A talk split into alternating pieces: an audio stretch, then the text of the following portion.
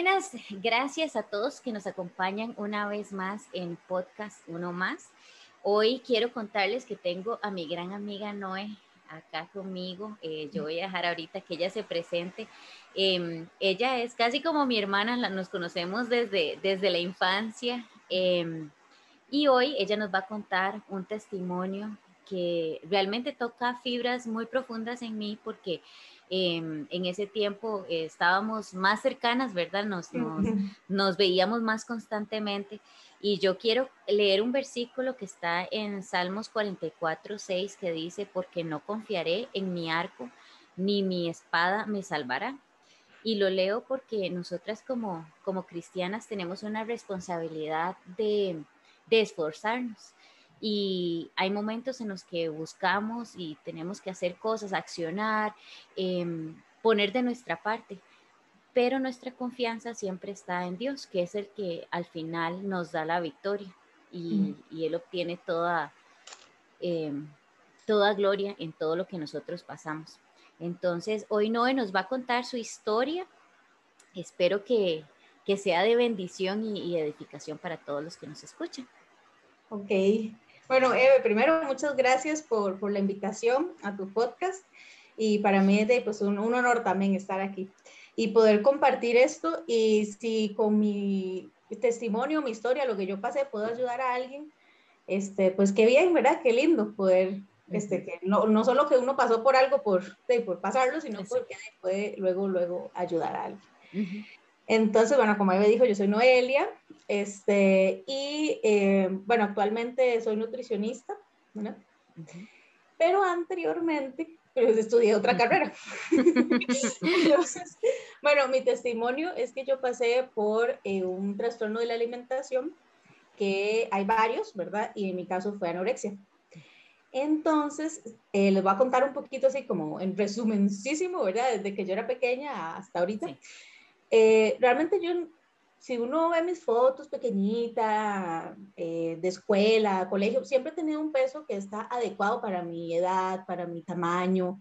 O sea, no podríamos decir que era una persona demasiado delgada o más bien como que tuviera sobrepeso algo, no. Siempre estaba como, como lo que uno diría normal para su tamaño y así, ¿verdad?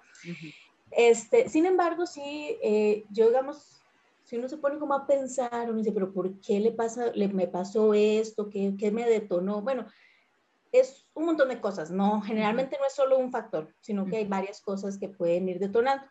Entonces, mucho es como ver tal vez a otras personas, ¿verdad? Como no, compararse hasta cierto punto, decir, mira, pero es que esta persona es más delgada que yo o tiene un cuerpo diferente al mío, yo quisiera tener ese cuerpo en personas que uno conoce o en, en verdad revistas, eh, películas, incluso hasta los muñecas, algunas muñecas, ¿verdad? Son Luego cuando yo estudié medicina yo decía, pero estas algunas muñecas son hasta anatómicamente incorrectas, ¿ves? Un, un ser humano no podría ser así jamás. Pero son ideas que se van metiendo. También luego escuchar a alguna persona decir, ay, qué gordo que estoy, ¿no? y uno ve a esa persona y dice, pero claro, esa persona a mi parecer no se ve gorda, y entonces si esa persona está gorda, ¿cómo estoy yo? ¿verdad? Como, y cuando uno va creciendo y oír esas cosas, lo van como, como programando, por decirlo así, que uno debería tener cierta forma y... Entonces, bueno, eh, realmente no le digo mucho, no tenía como eso en la escuela, fue como ya al final en el colegio que más o menos empecé a pensar, no, estoy, necesito bajar de peso. O sea, fue, necesito bajar de peso, necesito bajar de peso. Y ya cuando yo quería, siempre quise ser chef. Entonces, cuando yo salí del cole hace un, montón de años, no habían como ahora un montón de academias, ¿verdad? De para chef y culinaria y todo. Entonces lo que estudié fue eh, administración hotelera con énfasis en alimentos y bebidas que te daba un diplomado de chef, bueno, de mm, cocina, de, con los chefs del Le Cordon Bleu de París. Entonces eso me, o sea, yo decía, sí, eso toca hacerlo. Entonces, eh, cuando estaba en el primer año fue que empecé a decir, yo tengo que bajar de peso, tengo que bajar de peso. No lo asocio con lo de estudiar cocina porque o sea, no era como que yo tenía miedo de que si cocinaba me iba a engordar ni nada de eso, no. Era que yo quería ser más delgada, quería ser más delgada. Entonces, yo como persona, siempre he sido una persona muy, bueno, que me conoce, ¿verdad? Como demasiado perfeccionista y muy, que si a mí me dicen haga algo, yo lo hago como al 110. Si yo lo yo digo, no lo voy a hacer como al 90, no lo hago. sea, es como, tengo que dar lo mejor de mí.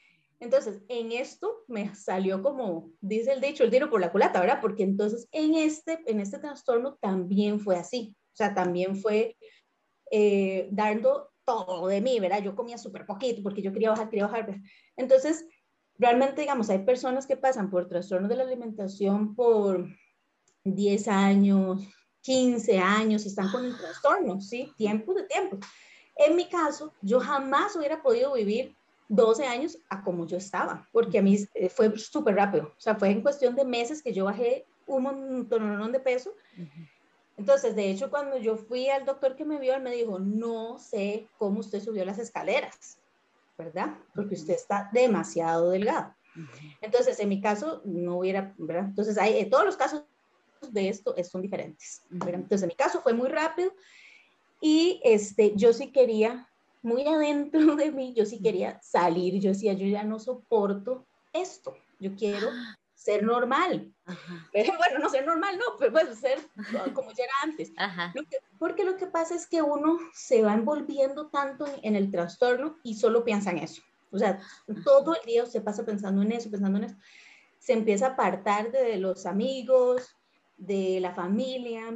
Si hacen una fiesta, ya uno ya dice, Ay, no, ya no quiero ir porque se le acaban las excusas de por qué no va a comer.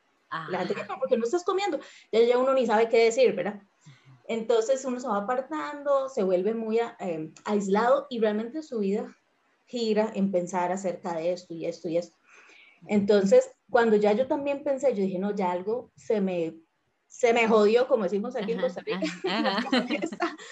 Fue que fui a ver una película y yo no me acordaba, terminando la película yo no me acordaba, o sea, yo nada más me acordaba como flashazos, así como, como flash de la película, pero no, no me acordaba de la trama, no me acordaba nada. Entonces yo dije, no, algo tengo mal en la cabeza, ah, o sea, alguna deficiencia, algo tengo mal puesto que no, no estoy pensando adecuadamente.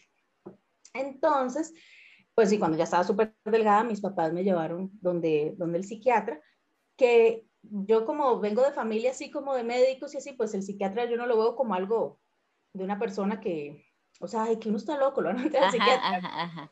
Sino para mí, pues es un médico más que te va a ayudar, etc. Entonces yo, yo fui y yo sí no fui como obligada, yo sí quería ir, porque de, verdad yo sentía que yo necesitaba alguien que me ayudara. Entonces él fue el que me dijo esto, ¿verdad? Que no sabía cómo yo había llegado. Y me dijo, vean, acabamos de abrir un centro para trastornos de la alimentación. Tiene enfermeras, una nutricionista, yo, ¿verdad? Bueno, él, el psiquiatra, y este, psicólogas. Y dice, lo que pasa es que tiene que quedar internada porque es mejor para nosotros este, trabajar así, ¿verdad? Entonces, cuando ya me dejó internada, yo como que sí, ya no quería mucho, porque yo sí, ay, que yo quería quedarme en mi casa, pero bueno, al final me convencieron y ahí me quedé internada.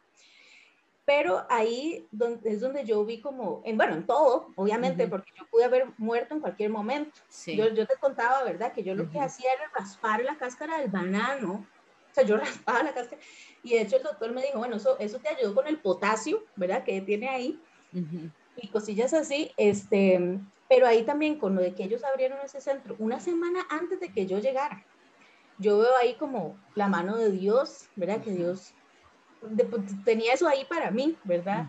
Este, ahí me, eh, la persona que más, más me ayudó fue la nutricionista de ahí que hasta la fecha, o sea, yo siempre tengo relación con ella y cuando yo la veo, yo siempre le digo, usted me salvó, ¿verdad? Usted me ayudó demasiado a salir de eso, porque ella tenía como, ella también había sufrido de esto, entonces conocía, se había especializado en esto, o sea, era súper linda, entonces me, me explicó todo lo más bonito, como para que uno quitara el miedo a comer, quitara este, esos pensamientos negativos y, disfrutara, ¿verdad? De, de la comida, principalmente.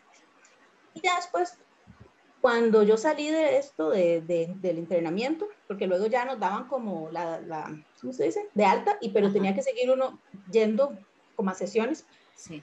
Después de esto cerraron súper rápido. O sea, entonces ahí también yo digo, o sea, esto realmente Dios lo puso para que yo fuera ahí, me ayudaran Y, y, ya después lo cerraron. Yo no sé por qué lo cerraron, pero cerraron este, este programa que tenían ahí.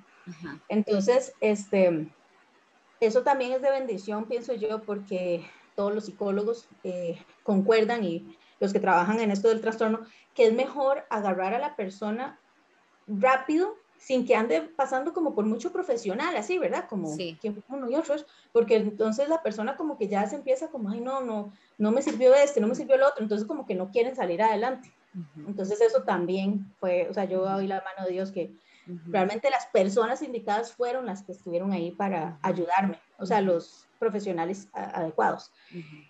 Y después, ya hablando del cuerpo propiamente, yo me di cuenta que mi cuerpo es precioso como así es, porque, bueno, primero Dios lo hizo. ¿verdad? Y mi cuerpo, yo, o sea, no tengo por qué compararlo con otro cuerpo porque es el mío y el mío va a ser diferente obviamente a otro, ¿verdad? Y aparte, este cuerpo, o sea, el peso que tenga, me levanta en la mañana, puedo correr, hago ejercicio, mi cuerpo tuvo dos hijos, Ujú. eh, estudio, bueno, estaba estudiando tres carreras, o sea, el cuerpo de uno hace cosas increíbles, ¿verdad? Sí. Entonces, ya no, no, no tener eso, ¿verdad? De que compararse, ni mucho menos, porque todos vamos a ser diferentes, todos tenemos, ¿verdad? Eh, pues, eh, eh, ¿cómo se llama? Atributos distintos. Sí. Y están bien, ni Sí. uno es mejor que el otro, Ajá, ¿verdad? exacto. Y este, otra, sí, sí, todavía tengo un chancecito, un- Sí, una, una analogía que me ayudó mucho Ajá. fue con el, el, el pie, ¿verdad? Todos calzamos Ajá. diferentes. Sí. Yo calzo 36, súper pequeñillo, ¿verdad? Hay personas que calzan 38, Ajá. pero, y todos los pies son de diferente tamaño, pero uno no ve personas como cortándose dedos o limándose el talón para tratar de meterse en un zapato más pequeño. Ya cada Sí. quien se dice, no, este es mi pie y este me compro un zapato de este tamaño y ya. Entonces, lo mismo con el cuerpo. O sea, si yo tengo este cuerpo, yo no puedo pretender ser igual al de mi amiga porque somos diferentes. Entonces, eso como que me ayudó también mucho a, a interiorizar y darme como tanto valor que yo tengo como persona y, y, y- y con mi cuerpo, ¿verdad? Entonces, pues esa es mi historia. Eh, No. así en súper resumen, ¿verdad? es un resumen flash de la historia.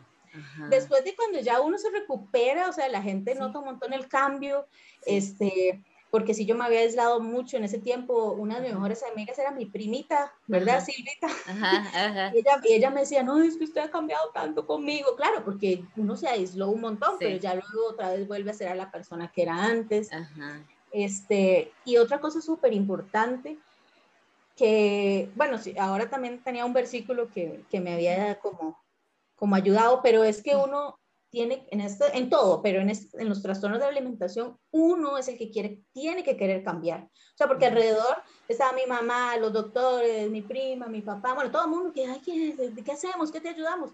Pero si uno no quiere, no se, no se hace, ¿verdad? Entonces sí, es como poner de la parte y uno sabe que ahí están todas las personas para luego tenderte esa mano, ¿verdad? Y que este proceso no es un proceso lineal, generalmente tenemos eso en nuestro pensamiento, como en las carreras, ¿verdad? Salgo aquí Sí. y llego a la meta, Ajá. pero este proceso usted puede ir hacia adelante y luego tiene un- se retrocede un poquito, pero luego otra vez para adelante y está bien retroceder, lo importante es aprender, ¿verdad? Ajá. por qué, qué- qué fue lo que me hizo retroceder un poquito? Ok, aprendo de ese error y ya trato de no cometerlo Ujú. pero no, no juzgarse o tratarse demasiado duro si hubo un paso para atrás, ¿verdad? Ajá. Sino Ajá. darse cuenta que sí, estoy esforzándome, voy hacia adelante y posiblemente en algún momento retrocederé en algo, pero ya no va a ser como antes, antes, antes, porque ya tengo un círculo, ¿verdad? De, de personas que me ayudan y además yo quiero. Entonces, Wow, no, eh, y qué increíble esto que estás diciendo y también el valor que le tiene que dar uno al cuerpo, porque es cierto, este, uno, uno siempre se compara con las demás personas y no solamente con el peso, sino con todo lo demás, que el pelo, o sea, y más nosotras las mujeres que siempre estamos insatisfechas, que es que tengo el pelo muy corto, o lo tengo muy largo, o lo tengo arrepentido, o lo tengo colocho, o lo tengo nacido, o sea, y solo hablando del pelo, ¿verdad? Hay muchas otras cosas más. Este, y qué increíble este, llegar a la conclusión de darle valor al, al cuerpo que Dios nos dio, porque en el Salmo 139 dice, eh, porque tú formaste mis entrañas y tú me hiciste en el vientre de mi madre, ¿verdad? El creador de nosotros nos, y así como uno se sorprende, digamos, cuando ve eh, National Geographic o ve algo así, uno dice, uy, qué chivo ese animal que puede hacer tal cosa, o los colores, o- y, y Dios nos hizo más. Es más, cuando en Génesis, cuando Dios iba creando, este, cada día Él iba, iba diciendo, o se iba alegrando de cada día.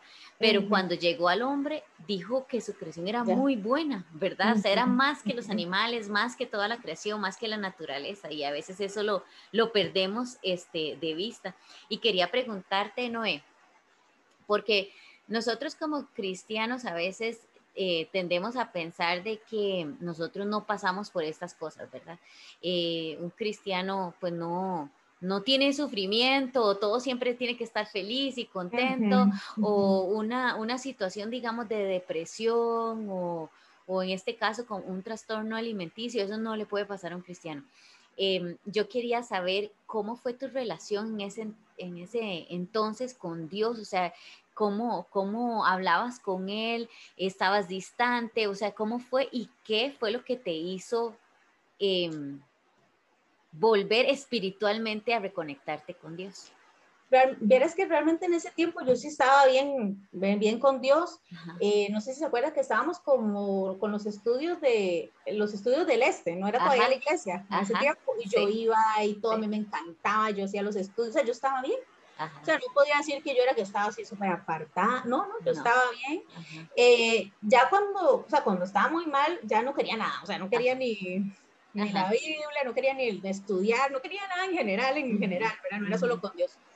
Pero ya cuando ya eh, me empezaron a tratar y ya me empecé a sentir mejor, porque de fijo, o sea, yo quién sabe cuántas deficiencias de vitaminas y cuánta cosa, porque cuando ya me empezaron a tratar y darme los medicamentos, pues yo me empecé a sentir súper bien. Este, aunque, aunque todavía estaba delgada, pero ya, pues ya me sentía bien. Y yo ahí tenía mi Biblia. Eh, también otra cosa que se me olvidó contar es que la, la, muchacha que ingresó como unos tres días después, el papá era pastor, ella era cristiana, eran, eran estadounidenses. Y ella solo como que hablaba inglés, y, pero yo ahí sí también le, le, le hablaba inglés ahí y, y, era muy bonito porque compartíamos versículos y todo, más bien estuvo bonito esa, esa parte. Este, entonces, no, es que yo sí estaba en, en buena relación, más bien este, sí oraba mucho, hacía mis devocionales. Eh, un, un, libro que me ayudó muchísimo, o sea, porque lo, como este, David cuando, bueno, yo sé que no lo escribió todo David, pero Salmos, sí. ¿verdad? Este, como él estaba afligido, ¿verdad? en, en, muchos de los salmos, yo me sentía igual la aflicción, ¿verdad? y a veces también él ponía, ¿por qué me abandonas? y cosas así, y a veces que uno siente eso, pero no, siempre está ahí, ¿verdad? Lo que pasa es que es uno que lo siente. Entonces, eso, es, es el, yo me lo leí todo en ese tiempo, este, tengo un montón subrayados de ese tiempo, este, sí me ayudó muchísimo. Uno que me gustaba mucho, eh, que es Salmo 8.3, que dice, cuando veo tus cielos, la obra de tus dedos, la luna y las estrellas que tú formaste, digo, ¿quién es el hombre para que tengas memoria de, de él? Y el Hijo del Hombre para que lo visites. O sea, entonces eso, o sea, a mí me, cuando yo lo leo, a mí a veces hasta que me da escalofríos, porque yo digo, sí, Dios es tan, eh, bueno, es tan poderoso, es tanto, y aún así cuida de mí, se acuerda de mí, nunca me abandona, siempre está conmigo, y es increíble, es increíble, porque un ser tan enorme, ¿verdad? ¿Cómo va a fijarse uno, verdad? ¿Quién es el hombre? Dice ahí, ¿verdad? Entonces, eso sí. Y este, también otro que mencionaste, que, me, era Salmo 37, que dice que deleítate a sí mismo en Jehová y Él concederá las peticiones de tu corazón. Encomienda a Jehová tu camino y confía en Él y Él hará, ¿verdad? Entonces, eso es otro que me gusta, porque dice, eh, encomienda a Jehová tu camino. A veces pensamos es que solo orar y no hacer nada ahí me quedo y no, uno tiene que poner de su parte, ¿verdad?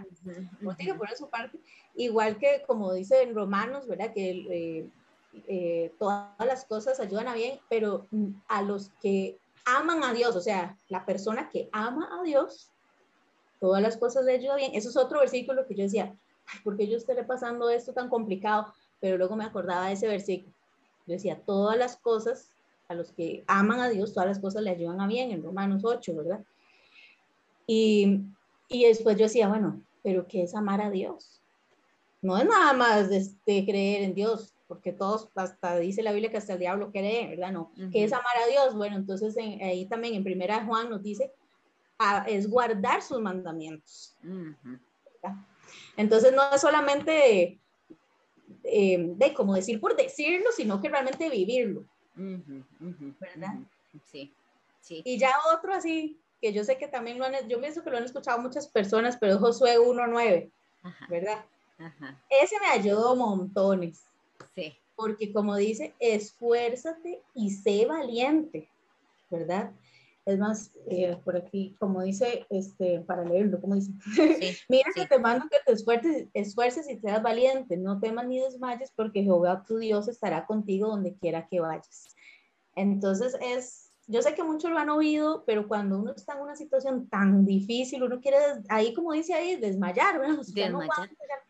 pero uno dice, Dios dice que tengo que ser valiente, es que es un mandato, ¿verdad? Sí. Te, te mando que seas valiente, que te esfuerces. Entonces, lo que yo les, les decía al inicio, o como a la mitad, que, es querer uno y esforzarse, poner de la parte de uno. Y claro, ahí va a estar Dios siempre con uno, por supuesto. Y yo lo vi en un montón de, de, de, de situaciones que me pasaron, como eso, esa nutricionista que fue la que me atendió, ese doctor, este, ¿cómo se llama? Ese lugar, la muchacha que entró, o sea, todo, yo vi la mano de Dios que estaba ahí apoyándome en todo momento, ¿verdad? Nunca me abandonó, pero también uno tiene que esforzarse.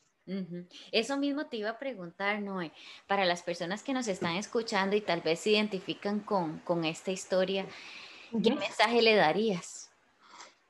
Em, bueno, así con, con, lo de la, de la anorexia o cualquier otro trastorno de la alimentación, porque pues hay otros, que si realmente ustedes quieren, y yo, bueno, yo como persona que lo sufrí, yo sé que en el fondo, fondo uno quiere ya no tener eso, porque uno, yo creo que para nadie es bonito que su día, las 24 horas, giren alrededor de lo que he comido, no he comido, cuántas calorías he gastado. O sea, yo creo que nadie quiere pasar solo pensando en eso. Entonces, en el fondo, fondo, fondo, si uno ve bien en el puro fondo, a veces, pero sí está ese sentimiento. A veces está más arriba, a veces, pero sí está ese sentimiento. buscar ayuda. O sea, esa es como una em, eh, recomendación, ¿verdad? Que les puedo dar, un consejo.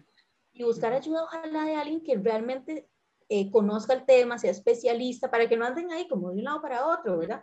Sino que alguien realmente los pueda de una vez este, ayudar y poner de la parte y saber que no es un proceso fácil. Es que eso sí, yo no se los puedo como, como decir, sí, sí, usted tiene ayuda, no. Es un proceso difícil, es un proceso eh, que a veces, como digo, uno dice, ya no puedo más, ya quiero mejor, ya dejo ahí, ya vuelvo a lo que era antes. Pero es de todos los días un poquito, un poquito, un poquito. Y lo más importante es que sí se puede salir, porque hay, hay cuando eh, he hablado con, con, esta muchacha, con esta nutricionista, ella me dice que algunos profesionales dicen, no, es que no se puede salir de eso. Usted una vez que tiene un trastorno de alimentación lo tiene para siempre, pero sí se puede, porque digamos en mi caso, ya yo o sea, no lo tengo, no es algo que sea parte de mi vida nunca más. Ajá. Entonces sí se puede, hay que esforzarse. Ajá, muy bien, Noé, muchísimas gracias. Y quería este, recalcar lo que Noé dijo ahora em, acerca de esforzarse y, ser valiente. Como dijimos al principio por este versículo del Salmo 44, 6, que no confiaré en mi arco ni mi espada me salvará. Em, esforzarnos sí requiere de nuestra parte, inicia desde nosotros porque muy difícilmente alguien nos va a llegar a tocar la puerta y agarrarnos de la mano y decir, aquí es, aquí le vamos a resolver la vida, porque no funciona así.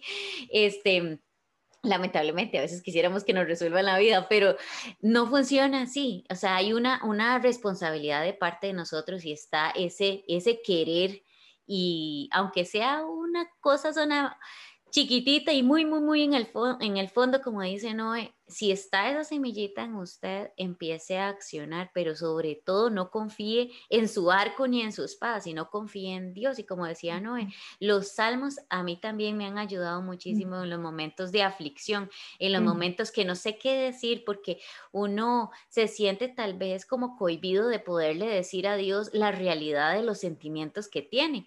Que decía Noé ahora, y sí, es que Dios me abandonó, eh, Dios me dio la espalda, Dios me traicionó pues lea los salmos y va a saber que David se sentía como usted y yo nos hemos sentido en algún momento.